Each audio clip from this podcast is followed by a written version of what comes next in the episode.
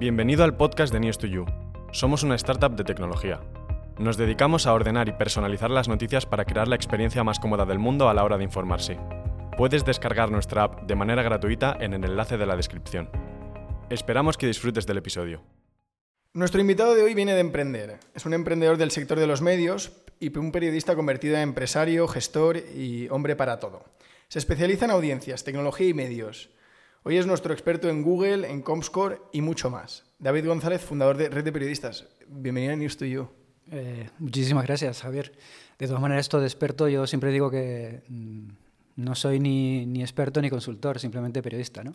Lo que pasa que, como hago muchas preguntas a, a, los responsables de las decisiones de los medios y me he especializado un poco en eso, pues a veces se, se confunde un poco ese rol. ¿no? no me pidas consultoría porque no soy consultor. Oye, mucho, mucho mejor, mejor periodista que consultor. Espero que sí. Tenía ganas de traerte al podcast. Eh, yo te leo desde hace tiempo, descubrí Red de Periodistas hace pues, más o menos año y medio, dos años. Eh, y a mí lo que más me gusta de, de, vuestro medio es que encuentras esas noticias que es difícil leer en otro lado. Ahora que hay tantas fuentes, tantos canales, es difícil encontrar algunos, algunas webs, algunos contenidos que digas, pues esto es diferencial y es difícil que me cuente algo que ya he leído. Eh, a base de golpes yo he aprendido que te pueden copiar hoy pero no mañana. Eh, eso que cuentas es verdad pero no del todo cierto porque mm, eh, realmente la noticia es una commodity que se puede replicar de manera muy fácil. Eh, algunos compañeros que han dado en España o en América Latina grandes exclusivas, como los Panama Papers, pueden dar fe de eso. El primero que dio la, la exclusiva dentro de la sindicación de medios eh, comprobó que la réplica a veces estaba mejor posicionada en Google que, la noticia original. Eso es algo que, por ejemplo, que Google debería tener que arreglar en algún momento, donde la fuente original de la exclusiva y de la primicia debería estar arriba y no enterrada abajo. Y esto que dices ahora es interesante. El otro día escuchaba a una persona que trabaja en, en, medios muy conocidos que decía, pues es que me decía, mira, mira, mira estos ejemplos de copia-pega de, de la competencia. Y dice, pero ¿esto cómo puede pasar? Y me dice, pues pasa más de lo que te imaginas. Bueno, sí, desde, desde siempre. Cualquiera que haya leído Miguel Strogoff de Julio Verne sabrá que los corresponsales eh, protagonistas de esa novela o cualquier otro tipo de corresponsal mmm, a veces a veces tiene que tirar de fuentes eh, que dan antes que ellos la noticia. Pero eso ha pasado siempre. Luego tenemos las televisiones, que su agenda o su escaleta la, conforman por las radios y las televisiones. Ahí hay siempre un debate eterno que dónde está el límite entre el, el, derecho de autor y el derecho de cita o el derecho a la información. Pero bueno, eh, es el día a día de los periodistas y de los medios. Eh, es, es, un problema, sí, claro que es un problema, porque el contenido original, como te digo, si se, si, se, si se, distribuye a través de las grandes plataformas y las grandes plataformas quieren volumen, hay veces que la copia tiene más visibilidad que el original. ¿A ti te pasaba más al principio? ¿Te pasa ahora? Que ves, ves a veces noticias que dices, uy, pues esto se parece demasiado a lo que, a lo que he publicado yo. Me pasa, sí, pero como a todos, vamos, que tampoco sí, quiero convertirme yo en un mártir del copy-paste. Nos pasa a todos. Lo que pasa es que últimamente lo que suelo hacer es eh, tener una agenda propia de temas a lo largo de la semana, trabajar, a, independientemente de que seamos un diario de, de, información diaria, muy reducido porque damos uno o dos contenidos al día, trabajar con la mecánica de un semanario. ¿Por qué? Y sin mirar muchas veces a lo que publica la competencia. Eh, ahora son las 10 de la mañana, hora peninsular, las 9 hora canaria. Eh, yo todavía no he visto lo que ha publicado eh, mi competencia. ¿Por qué? Porque me podría condicionar a esa agenda de temas propios que doy yo cada día. Eh, antes de llegar a Red de Periodistas, que es el proyecto que me imagino que es el que te tiene ocupado a tiempo completo eh, actualmente, hemos visto que haces meets, o sea, me gustaría hablar luego de, de otros formatos que, que también mm. compaginas, pero ¿cómo llegas? ¿Cómo te empieza a, a, picar la curiosidad por la tecnología, por los medios? Mm, uh, siempre digo que llegué eh, en una situación de mientras tanto, y te cuento. Eh, yo cuando eh, llevaba o gestionaba o coordinaba un equipo de colaboradores para, para el desarrollo de proyectos verticales en un gran grupo de comunicación eh, y, veía que, que esa etapa se acababa, como todas. ya sabes que en Internet pues, pues es como cada año es como la vida de un perro, ¿no? O sea, dicen que, que, que, un año en Internet son como siete años en cualquier otro, en, cualquier otro eh, formato de comunicación. Eh, yo veía que eso se acababa. Eh, los que somos veteranos en esto hemos vivido la crisis de las .com, de la crisis de, la, de las .com hemos vivido el estallido de la burbuja inmobiliaria, del estallido de la burbuja inmobiliaria vivimos el crash financiero del 2008 y en ese momento eh, que yo ya estaba casi de salida, o bueno, prácticamente intuía que estaba de salida en ese, en ese, en ese proyecto que estaba llevando, eh, vi un dato que me sobrecogió, que era que del 2008 al 2018, en ese decenio negro, eh, se habían despedido en España unos 13.000 periodistas, según datos de la FAPE de la federación eh, que está por encima de la APM. Y yo me hice una pregunta mm, diciendo, bueno, yo es muy posible que esté en ese grupo, que sea 13.001 periodistas, en ese grupo dentro de poco. ¿Esta gente qué va a ser? O sea, ¿qué va a ser? Porque los medios en conjunto en España, según el informe de la, de, de la APM, tienen contratados en torno a 9.000 empleados y no son todos periodistas, ¿eh? también hay otras ramas dentro de los departamentos de las estructuras de los medios.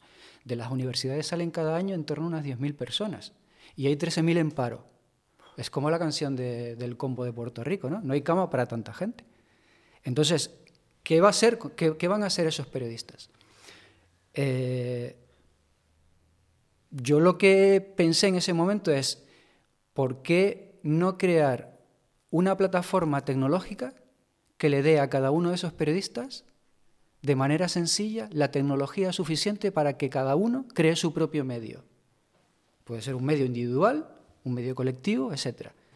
Entonces lo que hice fue comprar un dominio premium, suscribe.me, para que detrás de ese dominio, suscríbeme Javier, suscríbeme David, cada uno pudiera tener su página personal y como previa tuviera, digamos que una especie de, como de LinkedIn personal con toda la trayectoria eh, profesional que hubieran eh, arrastrado a lo largo de su carrera. Quiero decirte, pues un periodista que, que le hubieran despedido de un periódico, eh, a lo largo de su carrera es muy posible que haya dicho, pues mira, mis cinco mejores reportajes son estos. Tú ponías tu avatar, tu foto, tu pequeña bio y cinco enlaces.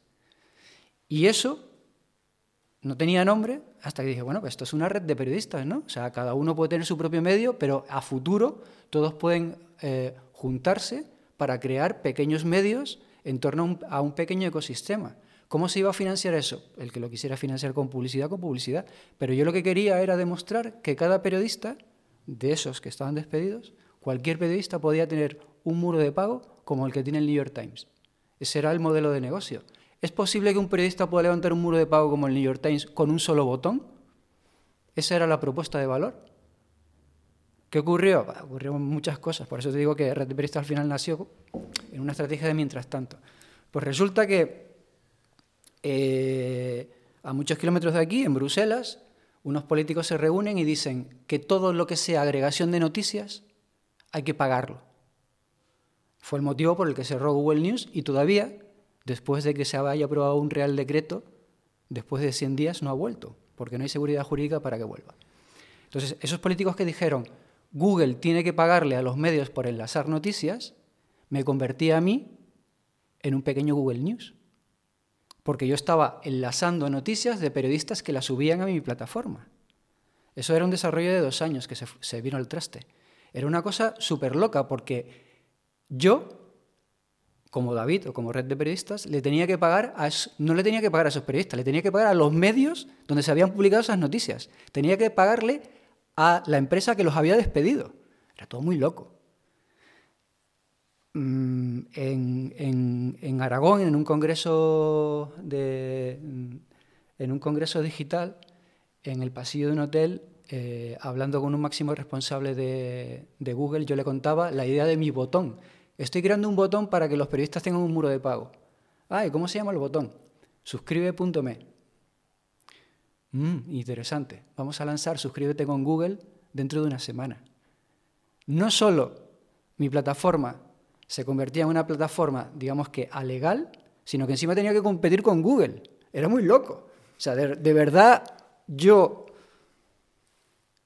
o nuestro equipo, porque éramos un equipo de guerrilleros, era, era un editor de vídeo, un desarrollador, eh, o sea, éramos cuatro personas, era un equipo de guerrilla para validar un modelo que todavía no estaba ni inventado. Ahora cuando hablamos de Substack, la gran plataforma de monetizar newsletter, pues eh, tú lo ves como en perspectiva y dices, anda, pero si esto esto lo pinté yo en una servilleta en el 2018, lo digo con, total humildad. ¿eh? No, no, desde luego. O sea, lo digo, mm, alguien llegó con dinero, con, levantó una ronda de inversión de un millón de dólares, pues, pues claro, pues, con, con, eso yo también levanto Substack, ¿sabes? Pero, claro, Substack cuando levantó un millón de dólares o dos millones o lo que hubiera levantado, dice, ¿vas a competir contra Google? Sí, porque es que tengo dos millones de dólares. Pero nosotros íbamos a competir contra Google. Era una pregunta que quedó ahí, ¿eh? ¿Le vamos a echar y vamos a competir contra Google? Sí, venga, vamos a competir contra Google, pero había un problema legal.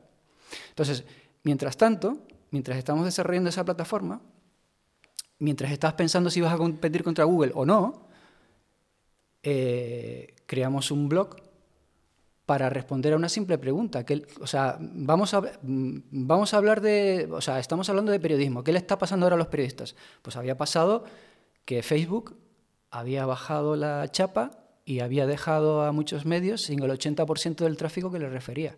Y todo el mundo se hacía una pregunta. ¿Qué demonios le pasa a Facebook que ni siquiera pagando ya no se envía audiencia?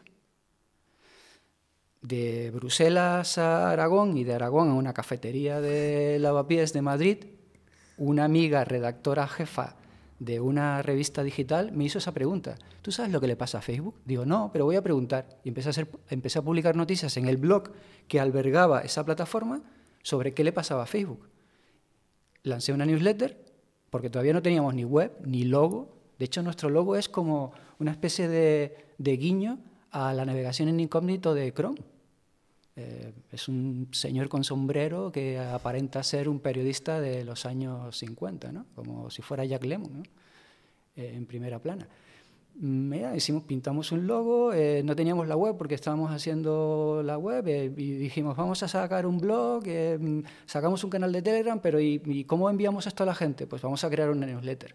Y la newsletter fue el artefacto informativo que nos permitió validar lo que ahora somos porque en lugar de apuntarse periodistas a la newsletter, se apuntaron sus jefes.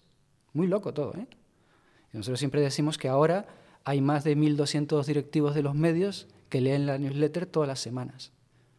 Y eso fue un poco el, el, origen de Red de Periodistas. Un mientras tanto, yo quería hacer una cosa, pero mientras tanto ocurrió otra, que en lugar de lanzar una plataforma tecnológica, lanzamos eh, una newsletter que luego se convirtió en un medio de comunicación, un diario digital, y ese diario digital, en lugar de monetizarlo con publicidad, porque no es, un sector, como bien sabes, masivo, pues la única manera de monetizarlo era vía suscripciones. ¿Y quién se suscribía?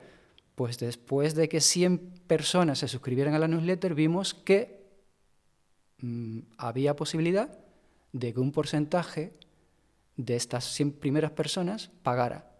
Y así lanzamos el muro de pago, intentando validarlo y luego se validó. Esta historia es buenísima, pero me surgen muchas preguntas. Em, Yo también tengo muchas. ¿eh? la primera es, em, ¿cómo ibais a buscar a los periodistas? ¿Cómo los encontrabais?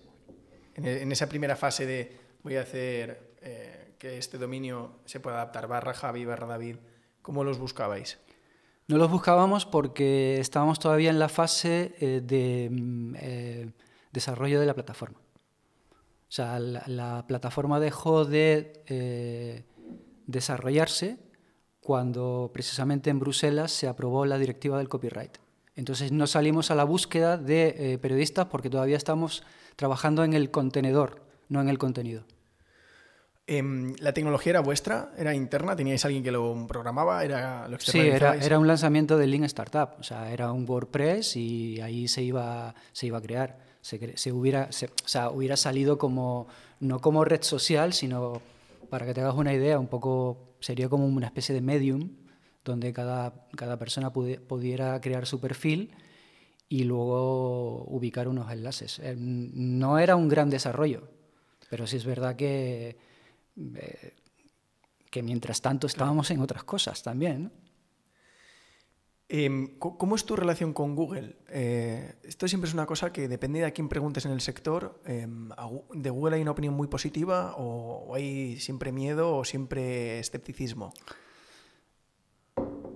Em, mi relación con Google es la misma, tengo la misma opinión que la que tenía cuando Facebook dominaba las audiencias de los medios, ni más ni menos. Mira, em, hay que tener un poco de retrospectiva. Yo siempre cuento la misma historia y siempre que me invitan a un podcast, siempre cuento la misma batallita. Eh, a principios de los años 2000, eh, los periodistas estábamos en Twitter, porque no sé si te acuerdas que las revoluciones se contaban en Twitter. De hecho, hubo un cambio brutal por parte de Twitter que cambió su claim en lugar de ¿qué estás haciendo? El mensaje que aparecía eh, antes de, que tú escribieras un tweet lo cambió a ¿qué está pasando? ¿Sabes qué logró con eso? Que la gente narrara lo que estaba pasando. Eso fue un cambio brutal en la plataforma. ¿Por qué? Porque los periodistas entramos ahí y empezamos a contar, em, empezamos a contarlo todo. Las ruedas de prensa, antes que nuestros medios, empezamos a contar eh, todo lo que pasaba informativamente, pero incluso más allá, eh, Facebook, Mark Zuckerberg, creo que se dio cuenta de que las revoluciones árabes se estaban contando en Twitter y no en Facebook. Entonces dijo, ah, yo necesito contenido gratis. ¿Cómo le doy contenido, cómo consigo contenido gratis para escalar una plataforma que todavía no tenía los datos que tiene ahora? Casi 3.000 millones de usuarios. Muy fácil. Empiezo a darle toneladas y toneladas de audiencia a los medios. ¿Y cómo se van a dar cuenta los medios que le están llegando audiencia? Por sus métricas. Entonces, a partir del 2013, Facebook se convirtió, empezó a convertirse en la principal plataforma de audiencias de los medios y los medios hacían noticias para sus lectores, pero también para Facebook, en una doble vía. Y ahí es cuando nació lo que luego se llamó periodismo de algoritmo. ¿Qué pasó? Que cuando Facebook escaló a nivel, a nivel mundial, ya dijo, pues ya no necesito contenido gratis, ya lo tengo. Ya lo tengo por parte de 3.000 personas. ¿Para qué necesito los medios? Bajo la chapa. ¿Por qué? Porque necesito que los medios, que son marcas, ahora me paguen como sus clientes, sus anunciantes. Hay un gráfico que es muy icónico en, este, esta etapa, que es el de Slate, un medio americano, que perdió en un solo mes el 80% del tráfico que venía de Facebook. Ahí se fue todo al traste. Y luego Mark Zuckerberg, un año después de este cataclismo, es cuando contó cómo había cambiado su algoritmo. Eso es una plataforma que no hace fiar. No, no, impredecible total. Entonces, todo eso que te estoy contando es cómo crece un algoritmo, eh, crecer, escalar, monetizar, las tres patas de cualquier, tú lo sabes, ¿no? de cualquier proyecto digital.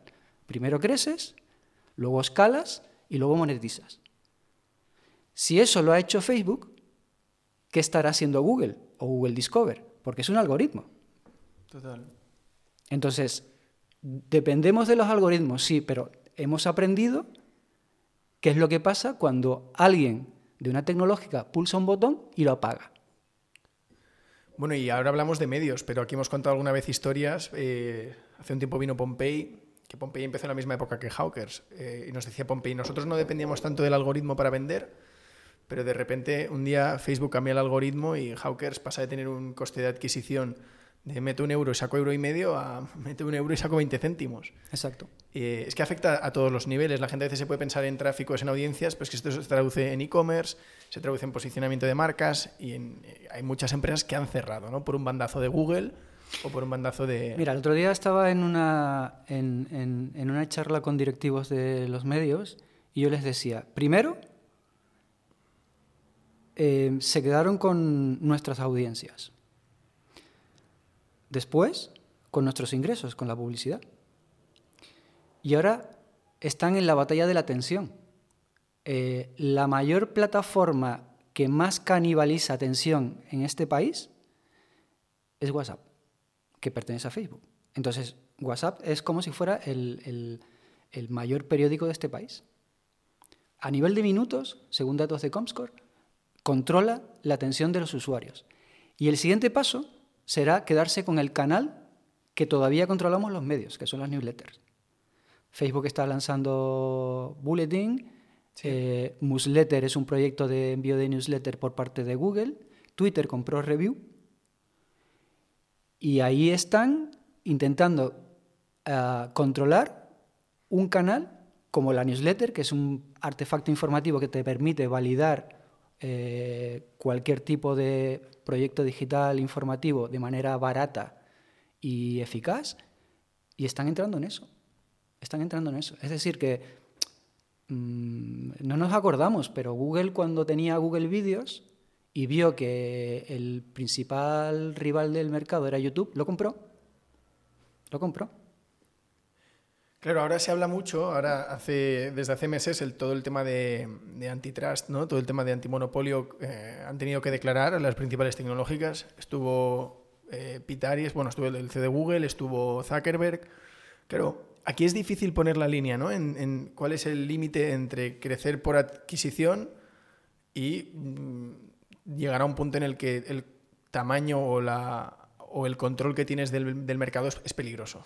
Mira, los periódicos españoles el otro día estaba, un, eh, recordando un gráfico de, la AMI, la, Asociación de Medios de Información, que es una patronal de los grandes periódicos españoles. Te decía que en el 2000, o sea, eh, antes de que Google y Facebook dominaran la publicidad, los periódicos facturaban 3.000 eh, millones. Ahora facturan la tercera parte, en torno a unos 1.200, 1.400. A esos años no se volverá. Pero estamos hablando de un sector que ha perdido, o sea, que va perdiendo casi la mitad de sus ingresos cada 10 años. Cuando hablamos de ingresos hablamos de como de términos como muy, eh, muy económicos. Pero si tú tienes ingresos, tienes una buena plantilla de periodistas. Si tienes una buena plantilla de periodistas y tienen ingresos, eh, le puedes pagar mejor si pagas mejor a los periodistas, supuestamente trabajan mejor y, harán mejores informaciones. O sea, la, cuestión de las audiencias no es una cuestión menor, porque la audiencia es ingreso y el ingreso es lo que sostiene al periodismo. ¿Esperas que algo cambie de, de, la situación actual de las sanciones que se esperan por lo que se ha conocido de pactar precios de publicidad entre ese pacto que había eh, Blue Jedi, creo que era, cómo se, se filtró el, documento mm. entre, entre Facebook y, Google. ¿Crees que algo puede cambiar o será una multa más? No tengo mucha información más que la que tienes tú, de la que ha salido, básicamente porque yo el, nicho de la publicidad no lo, no, lo, no lo toco mucho, pero eh, por experiencias anteriores de noticias que han salido en los medios, eh, la velocidad con la que Google y Facebook pueden cambiar su modelo de negocio eh, normalmente es superior a la velocidad de los juzgados. Sí, sí, eso desde luego. Em, para bien y para mal, mm. porque hay veces que, un cambio de algoritmo te, sube a la luna em, de la noche a la mañana también. ¿Crees que, la prensa es el, sector que sale peor parado? Es decir, ¿crees que tele y radio han sobrevivido Mm, o han sobrellevado mejor esta, este cambio tecnológico la última década o es un, es un tema global? Mm, no, eh, yo lo que creo es que eh, te hablo de datos, o sea, si miramos los datos de atención eh, por parte de los usuarios sobre qué plataformas y formatos dentro del consumo de, del consumo digital, pues vemos que mm, las pantallas dominan ese consumo. Cuando hablo de las pantallas hablo del móvil, hablo de, por este orden, eh, la familia de productos de Facebook, Facebook, WhatsApp, Instagram, es una pantalla. La familia de productos de Google es Google como buscador, Google Discover como recomendador, Google News no, porque está cerrado, pero luego está Gmail, luego tenemos a YouTube, que es la familia de Google, luego tenemos a Mediaset y luego tenemos a Samsung. Eso es, digamos, que el quinteto que domina el consumo digital en este país. Luego está por debajo de tres media, etcétera, etcétera. Pero hasta que llegue hasta la parte de los periódicos o de las radios, es, o sea, es, difícil que llegue. De todas maneras, eh, mira, estaba escribiendo estos días, lo publico esta semana, por cierto, un tema sobre el, que el coste de los periódicos impresos está llevando a, niveles insostenibles del modelo en sí, ¿no? O sea, hay una tripleta ahora mismo que, los tiene estrangulados, ¿no? Te lo cuento aquí casi en exclusiva porque lo voy a dar pasado mañana. Hoy es, hoy es eh, miércoles, lo, daré el viernes o el jueves. Petróleo, papel y Putin. o sea, el precio del papel se ha disparado. ¿Por qué? Pues porque los papeleros les ha, salido, les ha salido más rentable durante la pandemia con la materia prima con la que se hace el papel hacer cajas de Amazon. ¿Vale? Hay una guerra en Rusia, Putin, y luego el petróleo también se ha disparado porque ha subido el precio del gas y ha subido el precio del petróleo. ¿Vale? Mm, hazte premium y lo podrás leer, pero vamos, te lo cuento aquí un poco. Eh, el papel es con lo que se fabrican los periódicos impresos. El petróleo es con lo que se distribuye. Los ruteros los tienen que llevar al kiosco desde la imprenta. Y Putin, la guerra genera tal incertidumbre que la publicidad, por, la propia, por el propio shock energético, se puede ir al traste. Entonces, los periódicos impresos lo tienen muy complicado. Tienen muy complicado. Entonces, a lo mejor tienen que cambiar el modelo y ir a lo que en la época de los 70 se hizo en el Reino Unido. En el Reino Unido el primer ministro, dado que no había eh, suficientes materias primas, no había eh, los precios de los combustibles y de la electricidad y del petróleo era muy alto, se fue a una semana de tres días. Ahí lo dejo. El resto, hasta premium y reddeperiodistas.com. Oye, sería un modelo interesante. Al final la gente puede decir, esto es una locura, pero estamos en un punto en el que hacer cambios pequeños no nos va a aportar soluciones. Eh, no lo sé. Pero vamos, que por lo que me cuenta la gente con la que he estado hablando esta semana, de marzo del 2020, en la época que justo hasta ahora mismo se cumplen dos años de los confinamientos, a mayo del 2020, se empezó a evaluar por parte de algunos grandes periódicos españoles qué pasaría si el periódico en papel no salía de lunes a viernes. Ahí lo dejo, ¿qué pasaría? Y ese informe forma económico, obviamente, se está desempolvando estos días. Algo así podremos leer pronto en, Red de Periodistas, me imagino, ¿no? Mañana. bueno, esto lo sacamos más tarde, o sea que la gente que, que vaya el, que pues vea el vídeo, le pondremos el link en la descripción de justo esta noticia que estás comentando. Hmm. Y luego el de la landing, a ver si convertimos, ¿no? Que eso también, el de la landing de conversión siempre va bien. El de la landing no, no, no hace falta, no, no es necesario. No. quiero decir que, que, el que, se quiera, que el que quiera apoyar el proyecto periodístico que lo, que lo haga, pero vamos, que no es, no es una cuestión de, de vender, de vender la la suscripción. El que quiera suscribirse porque tiene interés en recibir esas noticias, que, oye, bienvenido. Esto pasa a veces, ¿no? Nos cuesta vender nuestro... Vendemos mejor el producto del vecino que el nuestro. Nos da como un poco de vergüenza, ¿no? Sí, sí, sí.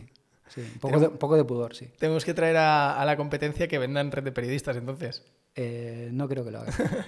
oye, hemos hablado de Substack. Eh, me parece una solución muy interesante. De lo que hemos hablado poco es de News to You. Bueno, ahora, ahora entramos, sí, sí, pero eh, me gustaría mantener un debate contigo sobre si puede existir o no un Netflix de los medios en España. Hombre, es un debate que sabíamos que trayéndote eh, iba a haber rock and roll, así que ahora entramos de lleno. Pero... Mi respuesta es rápida, no. Bueno, ahora lo vemos, pero antes de, entrar en esto, que Substack eh, es una plataforma que a lo mejor mucha gente que, no, que nos está escuchando no conoce. Sí, muy rápido. Es, eh, ¿Lo explicas tú o lo explico yo? Cuéntalo tú, a ver, y sobre todo, ¿qué te parece como, como producto, si te gusta o no? Substack es una plataforma que te permite en un solo clic eh, crear tu propia newsletter, tu propio boletín de, electrónico para enviar contenido por correo electrónico a, a tu comunidad de lectores. Te puedes quedar ahí puedes enviar un boletín electrónico o una newsletter de manera gratuita o bien pedirle a, tu comunidad de lectores que paguen por ello. O sea, emula un poco como la bandeja de entrada de un email. O ¿cómo, lo explicarías así un poco a nivel visual? No, es una plataforma que te permite crear newsletter y monetizarlas, ganar dinero con ello. es el mismo modelo que tiene Patreon o, a, nivel de financiación colectiva el que puede tener eh, Kickstarter, ¿no? Solo que Patreon Sí, bueno, Patreon ahora tiene recurrencias, tú vas pagando una mensualidad o bien pagas lo que se llaman propinas. Y Kickstarter es un modelo más de, pues de crowdfunding, es para validar el lanzamiento de algo. ¿no? Tú tienes la idea de lanzar una revista, pero no tienes dinero, le pides a tu comunidad que pague los costes de ese lanzamiento a cambio de que les entregas la revista cuando estén acabada. ¿no? Pues Substack es un poco lo mismo. Pero desde el punto de vista del, del creador es justo esto lo que comentas. Es una falacia, ¿eh? El modelo de negocio es una falacia. Lo llaman ahora Creator Economy. Exacto, sí. Pero vamos, la, la, economía del creador ya sabemos lo que es. ¿Te acuerdas de lo que era la, el sharing economy? Delibero, Globo. Ah, vale, sí, sí, sí, sharing economy. Vale, pues es una falacia. O sea, tú lo. A ver, la gente que quiere. Eh, mira, la mayor parte de los periodistas no quieren crear un medio. Quieren trabajar en un medio. Pero no, no lo extrapoles a a solo el periodismo. La mayoría de la gente quiere tener un trabajo, no quiere crear una empresa. Oye, eso es tan lícito como lo otro, ¿eh? Normal. Entonces, ¿cuál es el problema? El problema es lo que te contaba, creo que al principio. Como hay mucha gente en paro o mucha gente que no puede destacar como creador, se han inventado un concepto que es la economía del creador, donde yo te doy las herramientas para crear contenido, pero comisiono. ¿A qué te suena eso? A Delibero, a Globo, hmm. a Cabify.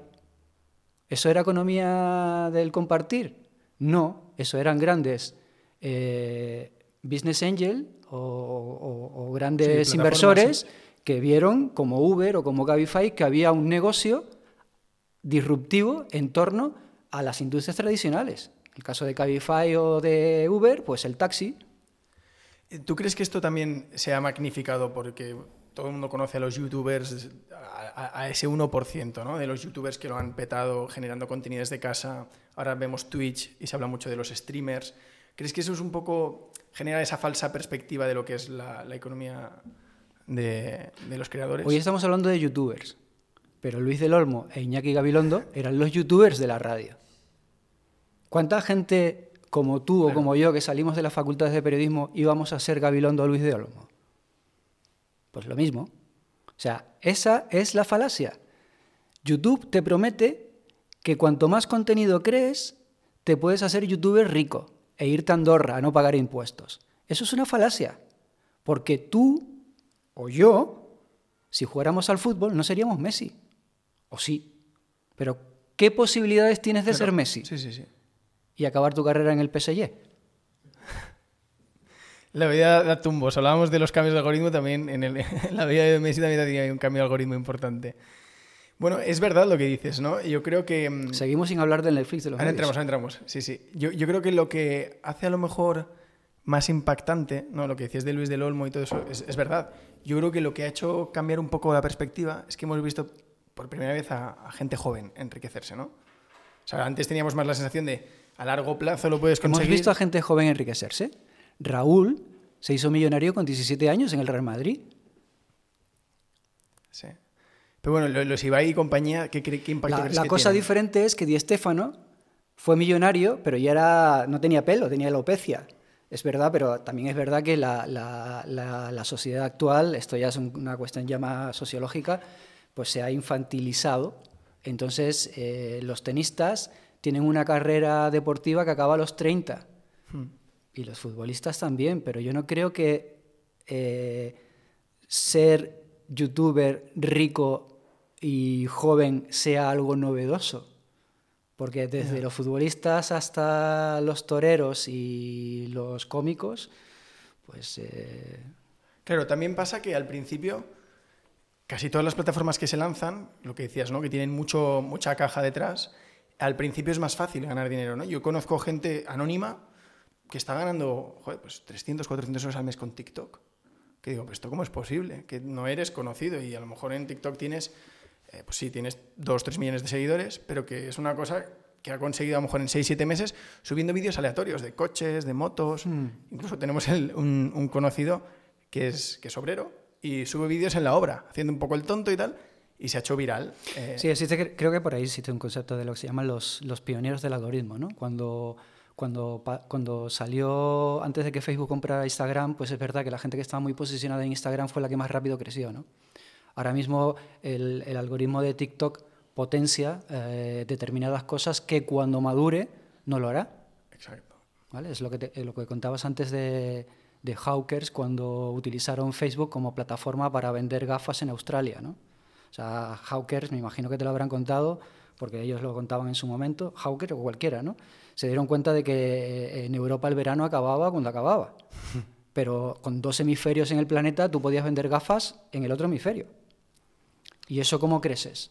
Desde, desde España, pues vía Facebook, ¿no? ¿Tú eso lo notas? ¿A nivel suscripciones tienes mucho, mucho volumen de suscriptores de fuera de España o es mayoritariamente aquí? Yo esto lo, lo digo con total humildad. Yo he dejado de ser un medio español.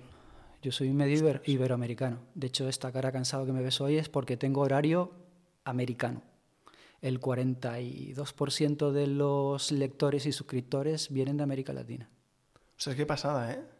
Te- te- Me- te- es, es- es hasta cierto punto normal porque nos creemos que la lengua española o España, con todo el ecosistema de medios que hay, eh, es lo más potente, pero nosotros tenemos suscriptores de Argentina, Perú, México, Colombia, eh, Estados Unidos.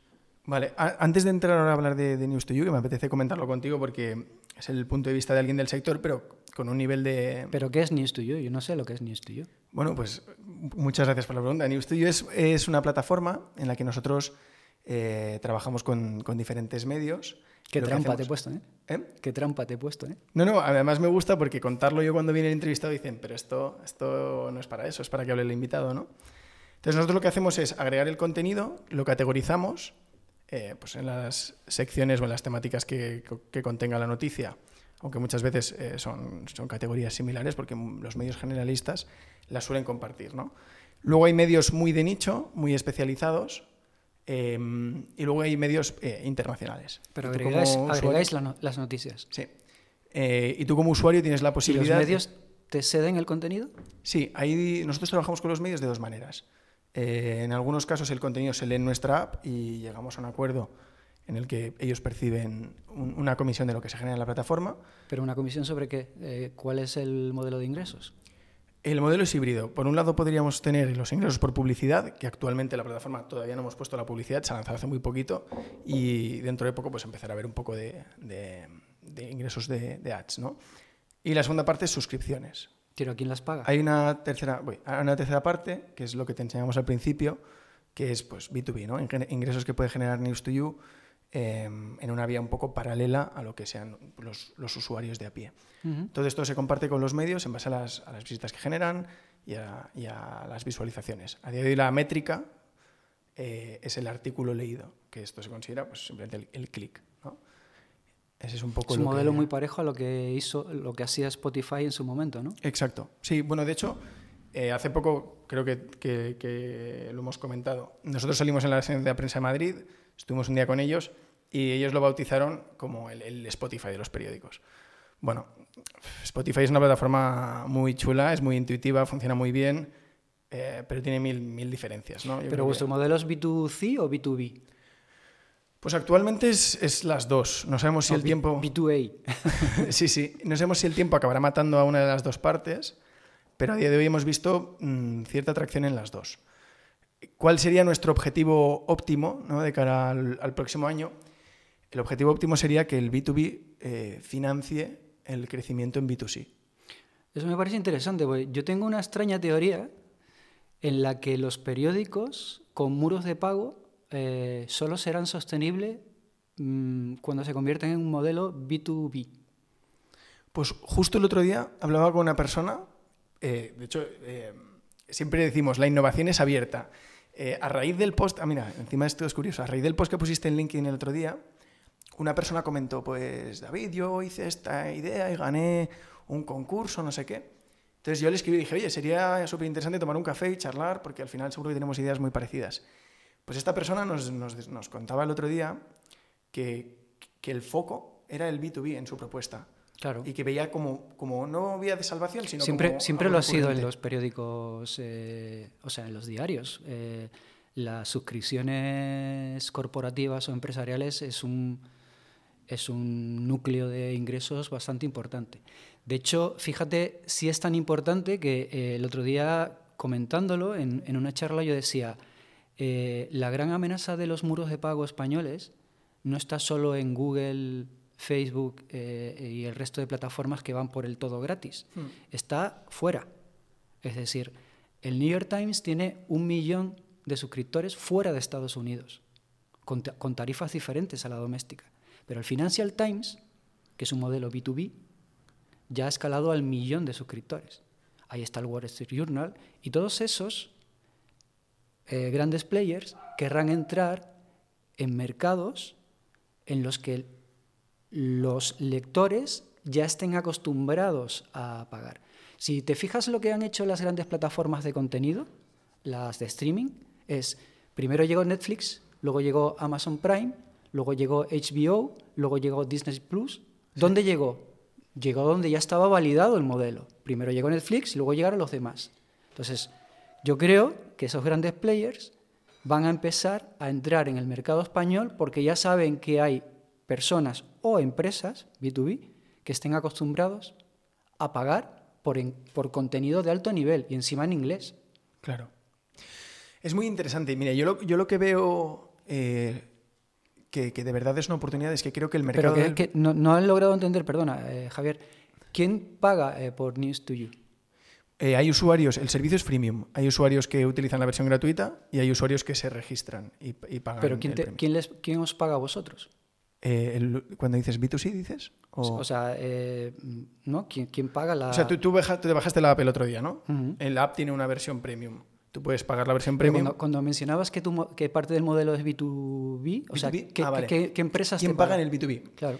Pues sobre todo, justo era lo que te decía, justo restaurantes eh, que ofrecen prensa, clínicas, salas de espera, es un poco mm, momentos donde se genera un, un tiempo de espera en el que se ve interesante o puede tener sentido leer la prensa. Un ejemplo de, lo que te decía, de que la oportunidad es interesante porque el, el mercado es muy grande. eh, estamos haciendo pruebas con taxis Ajá. que te ponen en la ventanilla y te dan media hora de, de servicio. Pero, o sea, eh, mm, ¿qué, qué es lo que hace el, qué es lo que hace el lector? O sea, se descarga la aplicación. Ah, Bueno, eso sería el, el usuario que en casa la quiere descargar, pero cuando tú vas en un, en un taxi, por ejemplo, lo que hacemos es abrir una sesión en un navegador, con, eh, tú entras logueado como un invitado y tienes media hora gratis. Eh, Y te paga el taxi exacto. En este caso sería el taxi. a, a- a vosotros. Sí. Y eso es lo que financia luego y lo que se le paga a los medios.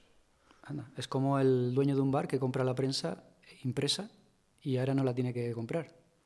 Bueno, a ver, en los bares en concreto, nuestro modelo no tracciona demasiado, porque el bar sí que es un, un sitio donde el, el papel es parte importante de la experiencia. Eh, sí que hay una parte más, no nostálgica, pero sí de tradición, en la que hay algunos modelos que prefieren mantener el, el formato tradicional. Cuando hablas de sala de espera o zona de espera, es aeropuertos, estaciones de tren. Eso es lo que te decía. Y, y hablabas ahora del- de que el mercado era el B2B. Nosotros lo que vemos es que la oportunidad está, está ahí. Eh, que, porque incluso, ¿cómo, cómo crece? ¿no? Esto decían, ¿cómo, cómo lo hacía eh, Rexona o cómo lo hacía Axe? ¿vale? Cuando ya has Mm. alcanzado un nivel de ventas de que te compran en casi todo el mundo, ¿cómo vendes más? Porque no, no hay más clientes, ¿no? Hombre, Apple lo tiene muy claro, eh, generando eh, un deseo de estatus, ¿no? Esa es O- una forma. O, bien experiencia, ¿no? O vendiéndote el cargador por separado, que ya no viene con el iPhone, ¿no? Eh, pues lo que hacía Axe era, eh, empezó a enfocar sus campañas promocionales eh, vendiendo la idea de, oye, cada vez que vas a salir, ponte un poco de Axe. Pasamos de tener eh, el uso típico que hacía todo el mundo por la mañana a decir, oye, eh, durante el día te tienes que ir poniendo porque hay que oler bien siempre, ¿no? Al final no le vendías a más gente, pero vendías más porque a la gente se le acababa antes, ¿no? Esto es lo que hizo Axe para, para subir ventas en un mercado bastante copado. Sí. Lo que vemos con, con la prensa es que tan interesante es eh, venderle a los que ya te compran como empezar a generar oportunidades de negocio, es decir, eh, donde no se vendía antes. ¿no? Eh, hace 40, 50, 60 años había muchos taxistas que te daban el periódico y lo llevaban ahí Sí. atrás y te lo leías. Con el tiempo se ha perdido. Dices, ostras, es que eh, si la solución es lo suficientemente cómoda y conveniente, podemos empezar a generar negocio en, en áreas que hasta ahora no, no existían. ¿no? Ujú. Pues eh, taxis es un ejemplo Pero bueno, eh, hay muchos otros. ¿Cómo cuáles? Pues por ejemplo, eh, hay muchos restaurantes de cierto nivel que ven un poco, igual que el bar te puede generar el momento prensa en la barra, hay restaurantes de cierto nivel que ven casi como soez, ¿no? Un poco ponerte el periódico en la mesa. Cambio, si se plantea una solución un poco más integrada en la decoración, eh, hay veces Más que privada, incluso, ¿no? eh, exacto, incluso en el wifi, vemos que mucha gente que dice, "Hostia, pues esto cuando se conectan al wifi de mi restaurante, sí que me parecería bien que tuvieran un acceso, ¿no? Entonces hay veces que dices, es un tema más de, de creatividad. Pero los periódicos que están casi todos pivotando, por no decir todos, de hecho en el Top Comscore, solo en el antiguo Top Comscore, solo, solo quedan dos o tres que están en el modelo gratuito. ¿Los periódicos que tienen muros de pago te ceden contenido detrás del muro o delante del muro? Claro, eso depende del medio. Eh, hay medios que sí y hay otros que mm, la, la fase es, es muy inicial. Nosotros, no sé cuándo se publicará esta entrevista, pero el momento en el que la grabamos llevamos un mes eh, en el mercado desde que lo anunciamos. ¿no? Entonces, en un momento tan inicial, lo, lo que, lo que mejor funciona muchas veces es una prueba. ¿no? Es decir, oye, pues vamos probando y si ya veo que el tráfico me compensa. Hay una cosa, que, eh, Javier, que, me, que me- me resulta curiosa. Cuando se anunció que Google News eh, volvía a España y Google ya tenía firmados preacuerdos de compra de contenido de noticias a los medios, eso marcó mercado. ¿Marco qué? Marcó mercado. Quiero decir, Google le puso precio a la agregación de noticias. Y a partir de ahí, los acuerdos que tenían los medios con otros agregadores quisieron revisarlo, al alza, obviamente. Si Google me paga esto y tú no me pagas esto, yo quiero que me pagues esto. ¿A vosotros os han pedido eh, que le paguéis al medio? ¿O todavía no estáis en esa...? Bueno, es como siempre, eh, lo mismo que, que preguntabas antes del muro de pago. Depende mucho del medio, eh, pero en general nuestras- nuestra relación con los medios no ha ido tanto por esa vía todavía. O sea, No- tú realmente lo que haces es derivarles tráfico. En algunos casos sí, con aquellos con los que hacemos una prueba, también tecnológicamente es mucho más sencillo hacer una prueba con, con redirección de artículos eh, elegidos eh, antes que una integración en nuestra app y demás. Pero depende mucho del medio. Hay medios con los que... ¿Y hay medios que se den todo el contenido de manera nativa Sí. y que ganan? Sobre todo eh, la monetización, es decir, todo lo que nosotros generamos lo cobran, que como generamos, ahora de hecho se da el caso en el que como generamos pocas visualizaciones, el- el- el coste por visita es, te, puedes imaginar, ¿no? Es desorbitado. Entonces, aunque les genera poco, dicen, oye, me compensa mucho más que si me hubieras traído publicidad, ¿no? Impresiones publicitarias. Y luego también tiene acceso a, datos de navegación. O sea, nosotros hacemos unos reports de muy, más o menos qué se está leyendo, qué temáticas interesan. Entonces, por un lado agre- agregan la, la data y, y por otro lado la data siempre anónima y demás, o sea, cumpliendo con, con la ley de protección de datos. Una data que ellos también tienen ya, ¿no? Eh, los que se leen la app, no, Porque no recibirían eh, el tráfico.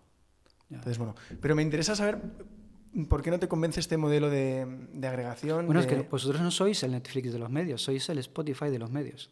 Yo lo que no creo es en el Netflix de los medios. Esto me interesa. ¿Qué diferencia ves? Porque muchas veces yo creo que la gente lo usa de manera Hombre, la, indistinta. la ¿no? diferencia es, eh, hay un proyecto, por ejemplo, de Telefónica, que lo contamos nosotros en exclusiva, en el que supuestamente Telefónica, eh, a través de uno de sus actos directivos, eh, Chema Alonso, estaba intentando desarrollar el Netflix o el Spotify de los medios. No, No se sabe muy bien, eh, eso como titular queda así, pero na- nadie sabe exactamente, salvo Chema Alonso, eh, en qué acabará ese proyecto. El- o sea, yo creo que hay que diferenciar un poco en el modelo. O sea, el Netflix de los medios significa que tú como usuario entras en una plataforma, pagas un precio y lees todo. Cuando digo lees todo, pues lees el, el mundo, el país, el ABC y la vanguardia, por poner ejemplos de Sí. muros de pago. O sea, tú en lugar de pagar a la vanguardia, de volver a pagar al mundo, de volver a pagar al país, eh, pagas a esa plataforma un único precio, una tarifa plana y lo lees todo. Eso sería, digamos que el modelo Netflix. Sí. ¿vale? El modelo Spotify, ya lo has contado tú mejor que yo, es News to You. O sea, es agregación a cambio de publicidad o de pago por opciones, me imagino que tendréis algún tipo de opción de navegación mejor, como igual que Spotify te dice, si te haces premium no escuchas publicidad, ¿no? Claro. Sí, nosotros, eh, ¿qué incentivamos? A día de hoy, ya te digo, el, el, el premium a día de hoy está poco incentivado porque mm, la plataforma es nueva y siempre da un poco de cosa de decir. mm, Tú cuando entras en Netflix, ah, eh, ¿qué consumes en Netflix? Quiero decirte, da- dame tres, Pues muchas veces, o sea, tres, si, tres, tres cosas mm, al azar, ¿no? O sea, si lo dices por, por posición, muchas veces los destacados, sí, que yo creo que es lo que más... los topics, los, Sí. vale. ¿Pero qué? O sea, ¿qué temáticas? Dame tres temáticas, por ejemplo. Hombre, a mí me gusta mucho ver eh, qué es lo que más se está viendo, por estar un poco al día de qué es lo último que ha Sí, publicado pero Netflix y tal. series, pelis, eh, Ah, dr- drama, suele- comedia. Suele ser más eh, película y documental que series. Yo series veo pocas. Vale. O sea, ves una película que es ficción, ¿vale? ¿No? Y ves un documental que es eh, realidad, ¿no? Sí, podríamos decirlo, sí. Y de, por ejemplo, de los documentales, ¿qué temáticas ves? Ah, pues ahí es muy variado. O sea, Da- dame, un poco lo que... dame tres pues, keywords. pues te podría decir que... O tres do- temas- dos documentales que hayas Sí, visto. tem- temas de ciencia, por ejemplo, eh, documentales más como biográficos, ¿no? Hace poco vi el de Bill Gates y me gustó mucho. Tecnología, ciencia. Sí. Otro y, topics. y ahora estoy viendo uno de que va más del cambio climático, de medio ambiente. Vale. Ecología. Sí. Vale. Tú vas al kiosco, compras un periódico o lo consumes por internet y esas tres secciones están en un periódico. Cada periódico es un Netflix ya. Claro, esto es un poco lo que decíamos en el post el otro día. O sea, lo que, lo que se publicaba en el post. ¿Qué diferencia? Esto me lo explicaba pues Carlos Soto, eh, un periodista colega que, que lo publicó tal cual en el Confidencial, o lo, o lo dice Miguel Carvajal, un profesor de, de la Universidad de, de Alicante. Cada periódico es un Netflix, porque tú cuando lees un periódico, lees la sección de deportes, la sección de política, la sección de cultura o la sección de ecología. A veces no por ese orden. Hmm. Tú pagas un precio y tienes diferentes secciones o contenidos. ¿Y qué diferencia le ves con el modelo Spotify? Lo que comentábamos ahora. El modelo Spotify es un modelo en el que tú agregas contenido, o sea, Spotify lo que hace es agregar el catálogo de las grandes ma- majors discográficas de todo el mundo, con, con un aliciente que esas grandes majors son accionistas de Spotify.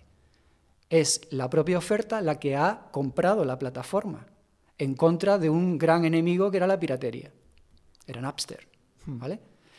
La diferencia de Netflix es que Netflix tú pagas un solo precio Sí. por acceder a varios muros de pago. ¿Vale? De los periódicos. Ese sería el modelo del Netflix de los periódicos. ¿Vale? ¿Cuál es el problema? Ningún periódico que esté creciendo en España con muro de pago quiere compartir sus ingresos. O sea, mm, nadie quiere compartir sus ingresos. ¿Quién quiere el modelo? Los usuarios. Pero ¿quién tiene el control del contenido? Los periódicos. Los medios. Hmm. Los periódicos. También es verdad que, por ejemplo, eh, Daniel Muñoz lo contaba en, en LinkedIn comentando, dice, es curioso que es un modelo que la industria no quiere, pero sus suscriptores sí lo quieren. Entonces, ¿qué pasa?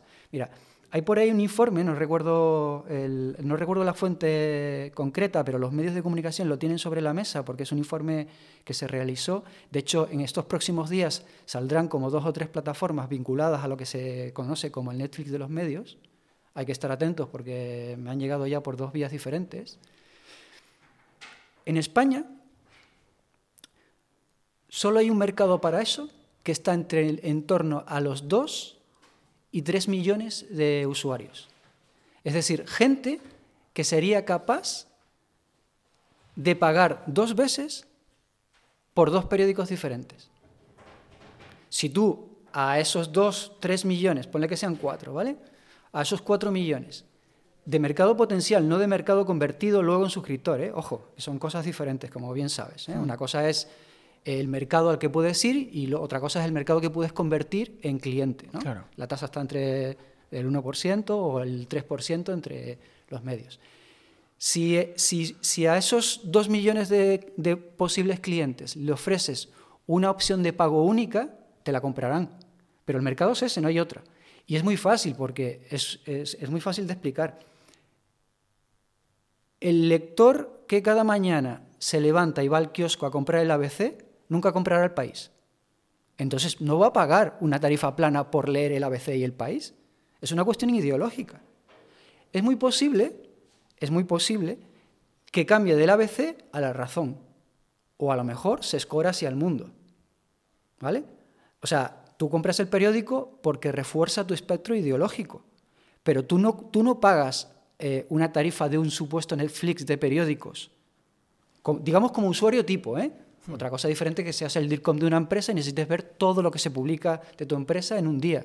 Volvemos al modelo B2B. Tú no lees un periódico de izquierdas cuando tu ideología es de derechas y viceversa. Entonces es un modelo finito. Y para un modelo finito todo el mundo sabemos que Netflix eh, es Netflix porque es un modelo global. Tú abres ahora Netflix y ves una serie polaca, una mexicana, La Casa de Papel, una española o una americana. Americana, digo, de todo el continente, no, no estadounidense. Mm, ¿Ese modelo funcionaría en España? Creo, ¿eh? Creo. Hay un informe que te dice que solo hay dos millones de personas dispuestos a pagar por un Netflix de periódicos. El resto, estamos hablando de un espectro de consumo digital en España que está en torno entre los 20 y 30 millones, pagaría por un solo periódico. Pero decías que eh, un modelo de un Spotify de noticias lo veías de otra manera, si te parecía eh, posible o te es, es otro modelo. ¿Qué, ventajas crees que tendría este modelo Spotify desde las dos perspectivas, desde el usuario y desde el editor, ¿no? un poco por ponernos los dos gorros? ¿Qué ventajas le ves frente a este modelo de Netflix? Eh, lo digo porque habrá mucha gente que nos está escuchando y dice, ¿pero qué dicen? Si Netflix y Spotify es lo mismo. No, no, no, no es lo mismo. Claro. No es lo mismo. Eh, Netflix eh, compra contenido propio, porque si no, si, no, tú, no, tienes el 30% de contenido propio, es lo mismo que está haciendo Spotify ahora con los podcasts. Tú tienes que tener un contenido exclusivo, lo que ellos llaman de original. Porque si tú no tienes un contenido exclusivo y tienes lo que tiene el resto, pues eh, te da lo mismo estar en la HBO que en Netflix. Tú estás en Netflix, o sea, la HBO ganó mucho dinero porque estaba Juego de Tronos. Si no, ¿de qué te ibas a dar de alta en, la HBO? Y con Netflix pasa lo mismo. Tú tienes que tener un, contenido exclusivo para captar, para fortalecer la retención de tus actores clientes y para captarlos de tu competencia. El modelo de Netflix es un modelo de agregación de contenidos para monetizarlo vía premium a través de los usuarios que quieren escuchar música sin publicidad o eh, vía publicidad, que es lo que está haciendo ahora, por ejemplo, Disney Plus. Eh, ha llegado a un supuesto techo de suscriptores y la única manera de monetizarlo es eh, por publicidad. Hay mucha gente que, se, que dice, estoy pagando Movistar y delante de una serie entra publicidad. Pues sí, es, a lo que iremos, porque el modelo es finito. El modelo es finito. La diferencia entre uno y otro es que tú agregas todo un catálogo de contenido y lo monetizas con esas dos vías, y la otra es que la única manera de monetizarlo es vía suscripciones o vía publicidad ahora cuando venga, pero accedes a, a todo un contenido que podrías ver en otras plataformas. Claro, a veces la gente nos pregunta, pero nos ven como un enemigo. Y, la verdad es que a día de hoy, eh, todo lo contrario. O sea, nosotros lo que hemos notado es, bueno, primero que todo el mundo es consciente que los proyectos al principio pues empiezan siendo muy pequeños, ¿no? Eso, eso es inevitable. Pero lo que sí que hemos notado es que los medios nos ven como una oportunidad eh, para testear canales alternativos y que no compiten con, su oferta, pues porque una de dos, o, mm. nos entregan la oferta voluntariamente que entonces se cree en el modelo, o porque parte de lo que nos dan, em, parte de lo que no nos dan se lo quedan ellos como valor o como, como reforzar su identidad. ¿no? Y por otro lado, lo que funciona muy bien em, es que nosotros, News to You, ¿qué es? ¿no? Muchas veces dicen, es que es una empresa de medios, nosotros somos una empresa de tecnología. Lo que mejor tiene News to You y en lo que somos buenos es en software. El 80% de, 85% de la gente que está aquí trabajando cada día son programadores, es puro código y el objetivo es crear la experiencia más cómoda del mundo a la hora de informarse. O sea, nosotros vemos ahí una sinergia muy interesante porque ¿en qué son buenos los periodistas? ¿En qué son buenos los medios? Haciendo noticias. ¿no? Mm. En eso son extraordinarios. ¿En qué nos especializamos, en especializamos nosotros? En convertir la tecnología, ponerla al servicio de la usabilidad y crear una aplicación en la que eh, incluso si solo leo un medio, prefiero leerlo en News to You porque es más cómodo. Oye, pues porque el recomendador funciona bien, o a lo mejor precisamente porque no tiene recomendador, ¿no? Es que esto depende mucho del usuario, ¿no? Te cuento una anécdota. El otro día em, me, contaba en, una conversación de terraza, eh, me contaba una de las personas que estaba sentada en la mesa. Yo ya no leo periódicos porque todos me obligan a pagar por lo que antes era gratis. Yo ahora solo leo las noticias en Google Discover. Las grandes plataformas se han apropiado de la atención de los clientes siendo los grandes eh, distribuidores de noticias. Siempre eh, volvemos a lo que hablamos al principio. ¿eh? Entonces, bueno, nosotros sí que creemos que hay una oportunidad muy interesante, ¿no? Es decir, llegar a, un gran periódico que bastante tiene con pagar las nóminas y decirle, oye, mira, el desarrollo tecnológico lo amortiguo yo, somos chavales, o sea, esto no es una consultora a la que hay que pagarle 100.000 euros por un prototipo, ¿no? O sea, nosotros lo que tenemos es tiempo y la habilidad para programar, ¿no? Pues nosotros nos dedicamos a eso. Y poco a poco bueno, como vamos sabes, jugando... todo, el mundo te dice cuando emprendes que hay tres cosas que, que harán que tu proyecto salga bien, ¿no? Si tienes tiempo, suerte o dinero y a veces no tienes ninguna de las tres cosas. bueno, nosotros suerte no lo sé, dinero no mucho, pero tiempo eh, nos sobra. Entonces es a lo, que, a lo que nos dedicamos. Una de las cosas que hemos puesto en la app es precisamente como, un TikTok. ¿no? Nosotros le llamamos Quick News, pero es básicamente las 3.000 noticias, un poquito más. Hay unas 3.200 noticias al día.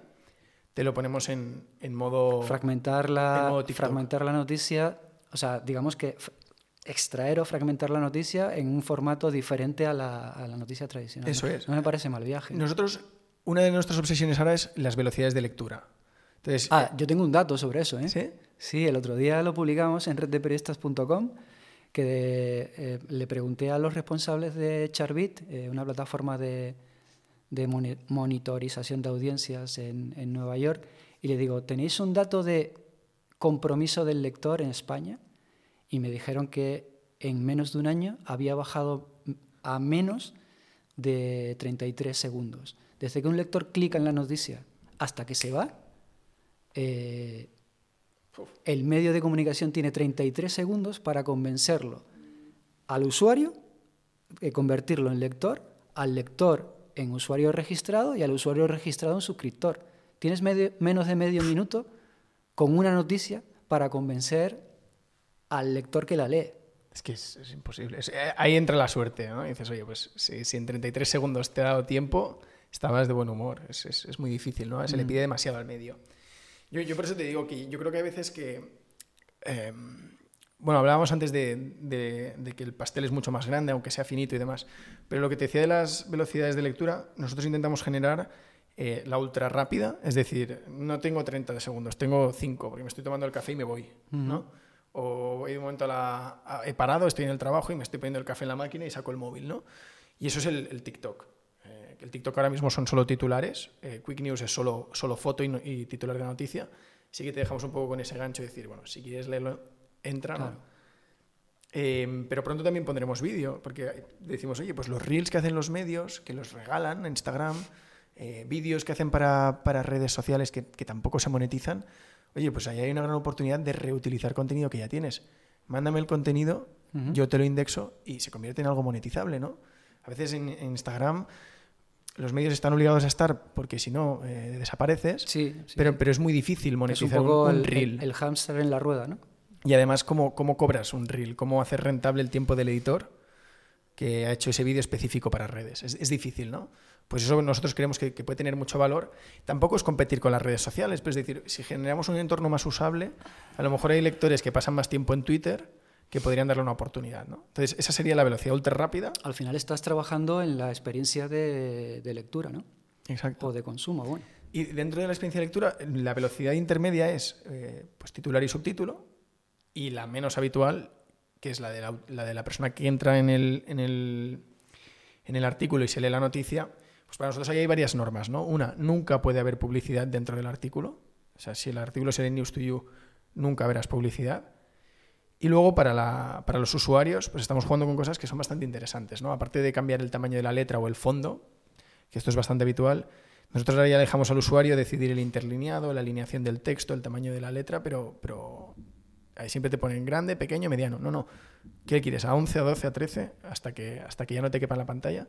Y luego elige con qué tipografía quieres leer los artículos. ¿no? Nosotros ponemos como 10, 15 tipografías Porque hay gente que tiene un poco de TOC. Dice, joder, es que esto, esta tipografía no me gusta nada, me cansa la vista. Tú creo que acabas de explicar muy bien, o yo lo acabo de entender, soy muy torpe para entender las cosas, la diferencia entre Netflix y Spotify. Spotify te permite eh, la escucha de música con publicidad intrusiva o si pagas te la elimina, lo que estás pagando es la experiencia de escucha y aquí tú estás contando que, lo que por lo que puede pagar un usuario en vuestra plataforma es por la experiencia de consumo de lectura o de lectura, vamos. Hablo de consumo porque me estás hablando también de, de Reels y de un formato de Stories, etcétera. Sí, sí, de hecho, eh, por poner un ejemplo, el, español, ¿no? que el español es un medio que, que, está firmado y se lee dentro de la app. Entonces, claro, si yo te redirijo... ¿Cuál es el medio más leído en News to You? Pues mira, el otro día estuvimos en la serie y dije era OK Diario, eh, colgamos en la serie a, los 10 minutos ya era El País, el más leído. Actualmente es el, es el País.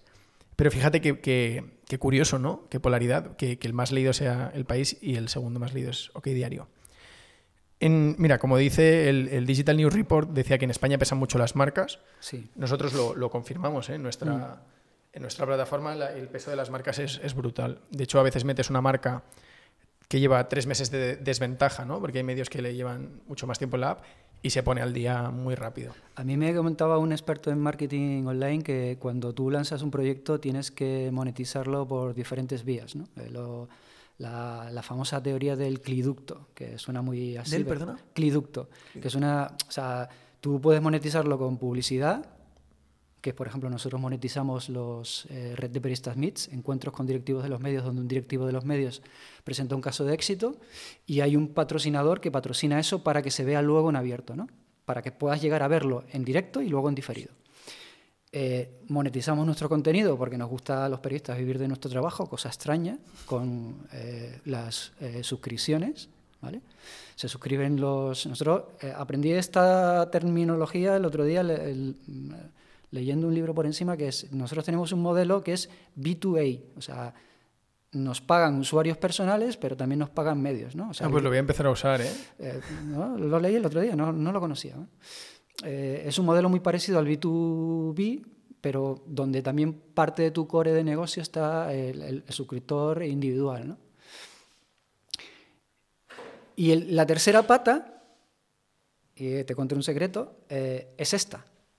Eh, tú tienes que vender tu marca o tu marca personal en lugares donde te permitan difundir eh, esa marca. Es el cliducto de imagen, ¿no? O sea, eh, cuando entras en un restaurante y ves al dueño o la dueña del restaurante con una celebrity en la pared, eso es una manera de decir, si mi artista o, o mi actor o mi actriz favorita, favorito ha comido aquí, ese era un buen restaurante. ¿no? De hecho, por eso estoy aquí, porque esto es un podcast para dar a conocer red de periodistas. Eh, y es lo que te pasó a ti, me imagino, que el domingo en la SER, ¿no? Claro, y luego a veces te sorprende eh, el impacto que tiene. Em, sí, tiene bastante. Porque a, veces también hay que afinar, ¿no? Mm, probablemente si este podcast lo hicieras en, en un canal que habla de maquillaje, pues verías que, que bueno, que muy poca conversión, a lo mejor No, sería un target, ¿no? Pero cuando lo afinas, sí que es verdad que luego la... No, creo que sea tanto conversión, que no es el objetivo, o sea, eh, ojalá, ¿no? que cuando, cuando publiquéis el podcast se suscriba mucha gente a Red de Periodistas, que no creo que sea el caso, sino más bien de difusión. Hmm. O sea, es una... Es, es, como una matemática, ¿no? Los modelos de suscripción tienen una matemática. O sea, si tú sabes que solo el 2% de la gente te va a pagar, para que el, el, resultado de esa ecuación, que o sea, del absoluto que multiplica ese 2%, cuanto más grande, mejor. ¿no? Entonces es una cuestión de difusión. O sea, si tú tienes el 2% de, de 100 personas son dos, pero de, de mil, de diez mil, de un millón, pues ya es una cantidad considerable. Bueno, lo que decías de la escala, que lo hablabas antes, al final las cosas escalan.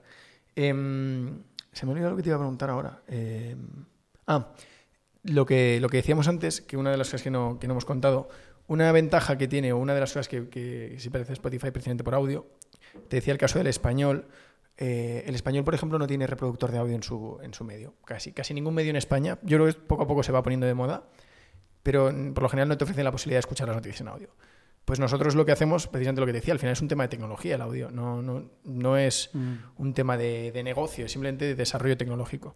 Pues nosotros una de las cosas que le ponemos a la gente es un reproductor de audio para que cualquier noticia se la vaya escuchando. A día de hoy puedes escuchar todas las noticias de la app, pero por separado, ¿no? Tienes que ir escuchándolas todas. Incluso el reproductor de audio funciona si te redirijo a la web del medio. Ujú. Eso está muy bien porque dices, bueno, estoy en la web de un medio, pero lo puedo escuchar.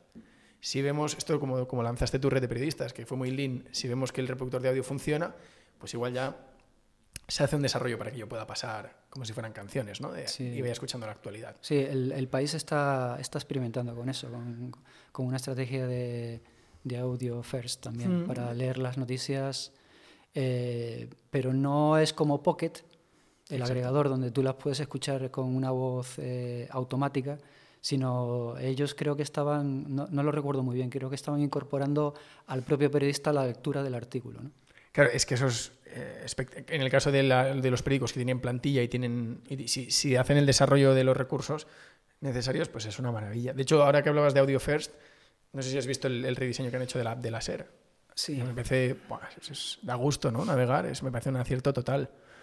Entonces, bueno, nosotros siempre que vemos desarrollos tecnológicos en los medios, oye, pues es una, es una gran noticia y, y es eso. es- yo creo que ese es el mayor apoyo que le podemos dar a, a los medios a día de hoy, utilizar tecnología eh, fuera de monopolios o de, o de duopolios, ¿no? Y decir, oye, pues vamos a ver si esto tiene sentido, porque lo que está claro es que en nuestro caso, cuanto mejor le vaya al medio, mejor le va a News to You. Eso sí que, Mm.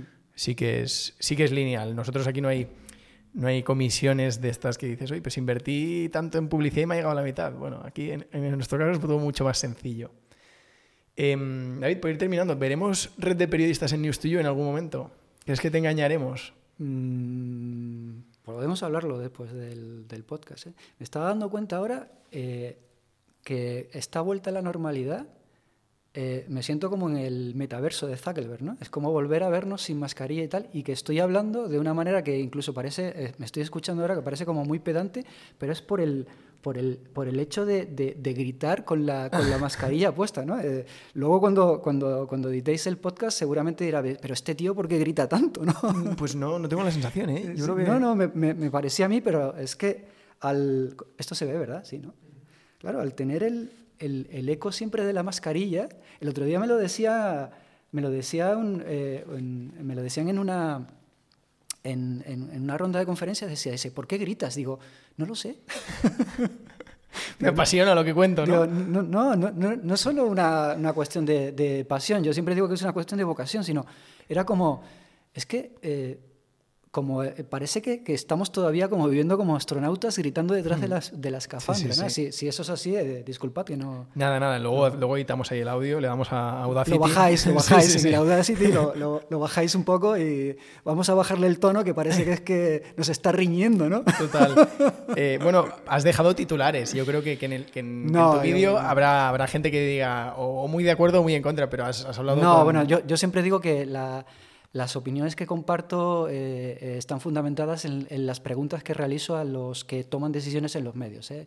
Lo decía al principio y, y creo que siempre me gusta matizarlo.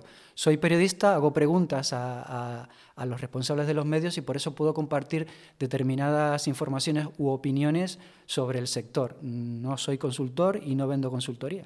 Claro, Vendo noticias, ¿eh? eso sí. Eh, oye, por ir terminando, te voy a hacer el cuestionario que le hacemos a todos los invitados. Es un cuestionario rápido, cinco preguntitas, ¿vale? La primera es un libro que recomiendes. Eh, actualmente, eh, con este contexto de la guerra de Ucrania, Hotel Savoy de Joseph Roth. Una canción.